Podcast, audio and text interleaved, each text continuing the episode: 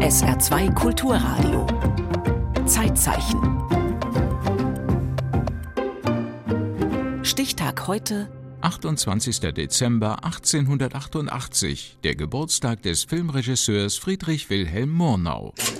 Die Kamera ist der Zeichenstift des Regisseurs. Das hat einer der bedeutendsten Regisseure der Stummfilmzeit gesagt, Friedrich Wilhelm Murnau. Sein wohl bekanntester Film ist Nosferatu, ein Klassiker des Horrorfilms, mehr als 100 Jahre alt. Und allein ein Foto des Vampirs Nosferatu sorgt auch heute noch für Schrecken. Schon gruselig. Grauenvoll. Die Augen, die Ohren, die spitzen Ohren. Ja, sehr schockierend. Vor allem erschrecken natürlich die Hände geformt wie riesige Vogelklauen. Bis heute ranken sich viele Legenden um Nosferatu, vor allem um den Hauptdarsteller Max Schreck. Er soll tatsächlich ein Vampir gewesen sein. Auf jeden Fall hat er seine Rolle überzeugend gespielt und das Bild von einem Vampir bis heute geprägt. If you think of a vampire, you think of Nosferatu or Dracula. Der Film Nosferatu kommt 1922 in die Kinos und basiert auf dem Roman Dracula von Bram Stoker. Allerdings haben die Figuren andere Namen. Aus Graf Dracula wird Graf Orlok, Nosferatu. Der verliebt sich in die hübsche Ellen und macht sich per Schiff auf die Reise. Nosferatu bringt in Form von Ratten die Pest in Ellens Heimat und kommt ihr nach und nach immer näher. Und diese Annäherung der beiden wird gedehnt und gedehnt visuell. Erzählt Christiane von Wahlert, Vorstand der Murnau Stiftung in Wiesbaden. Nosferatu steigt die Treppe zu Ellens Zimmer hinauf. Zu sehen ist nur sein riesiger Schatten an der Wand. Dann greift der Schatten seiner Hand nach der Türklinke. Und hier fasst sie sich an die Brust, auch ein ungewöhnliches Bild. Sie ahnt, dass Nosferatu sich nähert und man sieht schon die ersten Schatten seiner Krallen über den Leib. Sozusagen der Schatten ergreift zuerst Besitz von ihr, bevor er dann zubeißt. Vor lauter Durst vergisst Nosferatu die Zeit. Beim ersten Sonnenstrahl löst sich der Vampir in Luft auf. Kurz danach stirbt auch Ellen. Und er löst damit die Stadt von der Pest. Also auch ein ein Opfertod. Friedrich Wilhelm Murnau komponierte Nosferatu durch Montage und raffinierte Licht- und Schatteneffekte aus stimmungsvollen Bildern eine Symphonie des Grauens. So lautet auch der Untertitel des Films. Ja, was er in diesem Film geschaffen hat, Nosferatu, ist immer noch unglaublich. Ich finde, jedes einzelne Bild hat einen Wert. Schwärmt der Filmkritiker und Stummfilmpianist Daniel Kotenschulte. Und kommt aus einer Malereitradition, aus einer romantischen Tradition. Er hat sie auch wirklich abgeleitet bei Caspar David Friedrich und anderen Künstlern.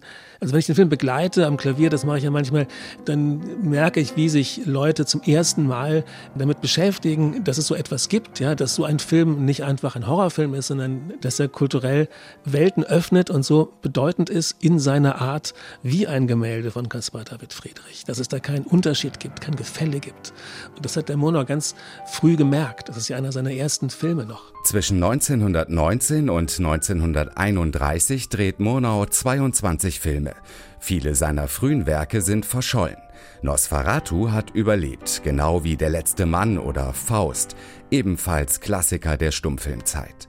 Was alle seine Filme verbindet, ist die subtile Verknüpfung von Wirklichem und Fantastischem und Murnaus Fähigkeit, Räume und Landschaften als Stimmungen der Seele zu vermitteln. Murnau war ein großartiger und sehr innovativer Erfinder der Visualität von Gefühlen.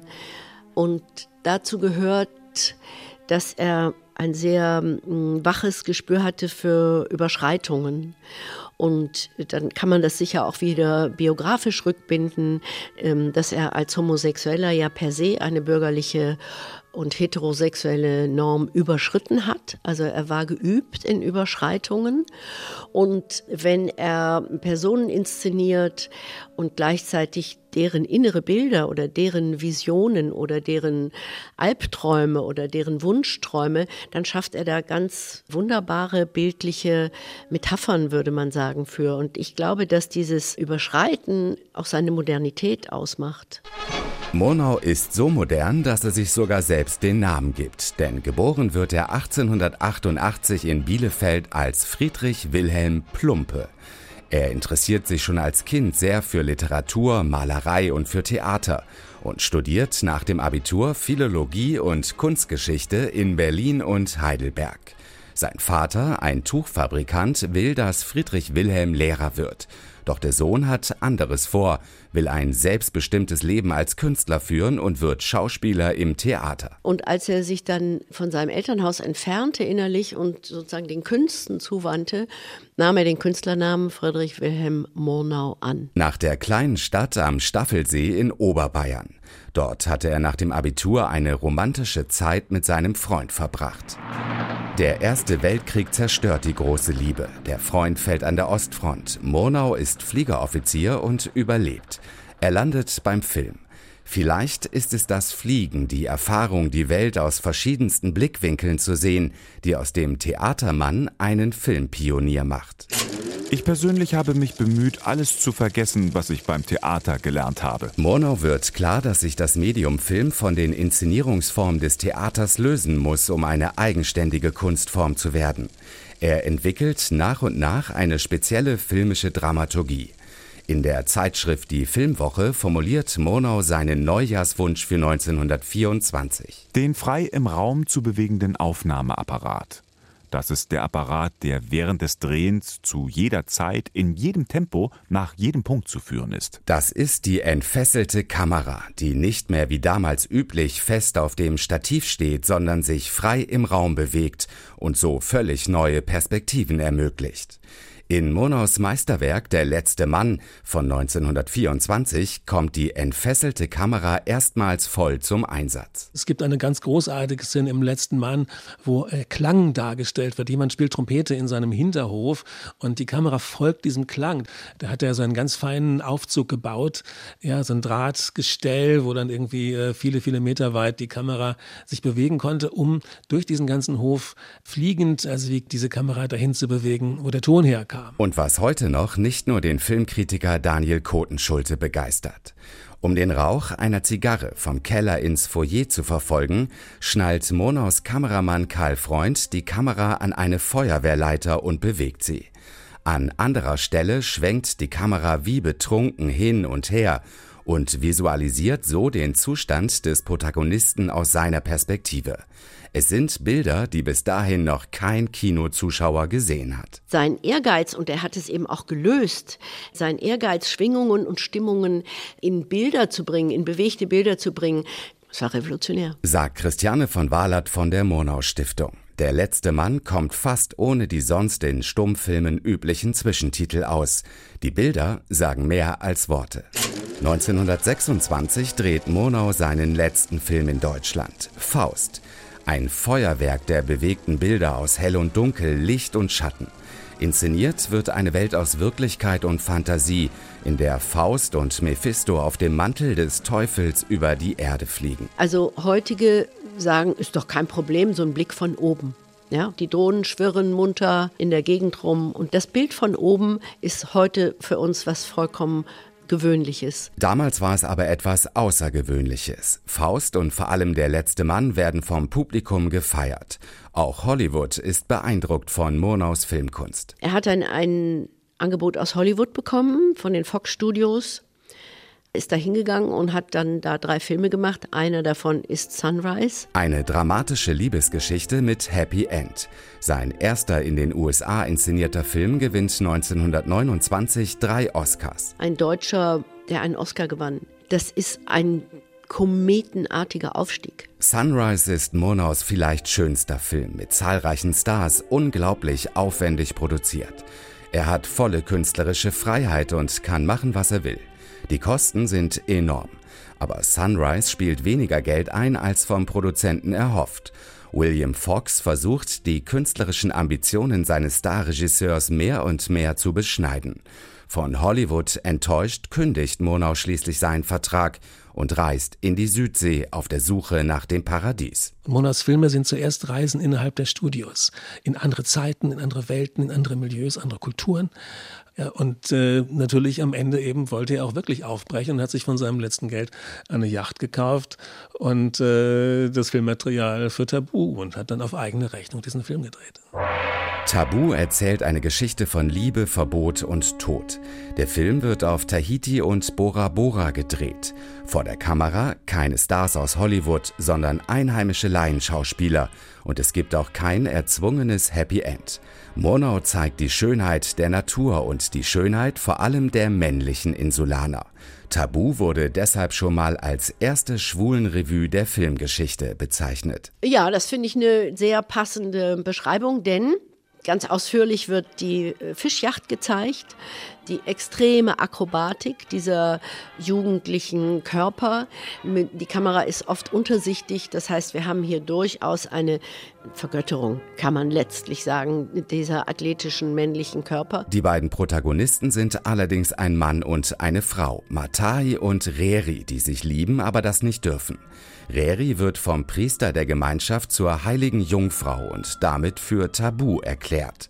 Matai führt seine Liebe am Ende in den Tod. Das Schlussbild ist von unglaublicher Melancholie und da ist sozusagen alles eingeschlossen. Die Kamera liebt eigentlich den Mann, der dort im Meer der Frau hinterher schwimmt, die entführt wurde im Boot und er geht unter. Also er schwimmt, bis er dann die Kräfte ihn verlassen. Die Kamera hat eine gewisse Erbarmungslosigkeit. Ich denke, die ist vom Schiffsmast aus, ähm, sieht man einfach das weite Meer, einen ganz kleinen Menschen, der schwimmt und schwimmt und schwimmt und allmählich lassen seine Kräfte nach. Murnau schreibt während der Dreharbeiten zu Tabu einen Brief an seine Mutter. Nirgendwo bin ich zu Hause.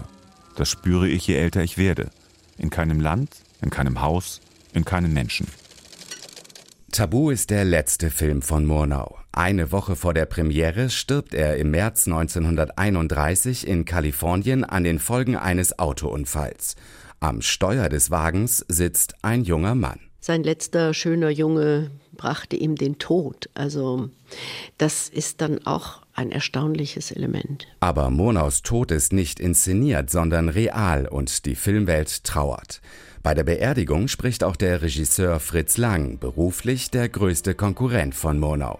Wenn einmal Jahrzehnte vergangen sein werden, dann wird man wissen, dass hier ein Pionier mitten aus dem Schaffen abtrat, dem der Film die eigentliche Basis verdankt, sowohl in künstlerischer wie in technischer Hinsicht. Fritz Lang soll Recht behalten. Murnaus Filmkunst ist bahnbrechend und beeinflusst viele Regisseure noch heute. Friedrich Wilhelm Murnau.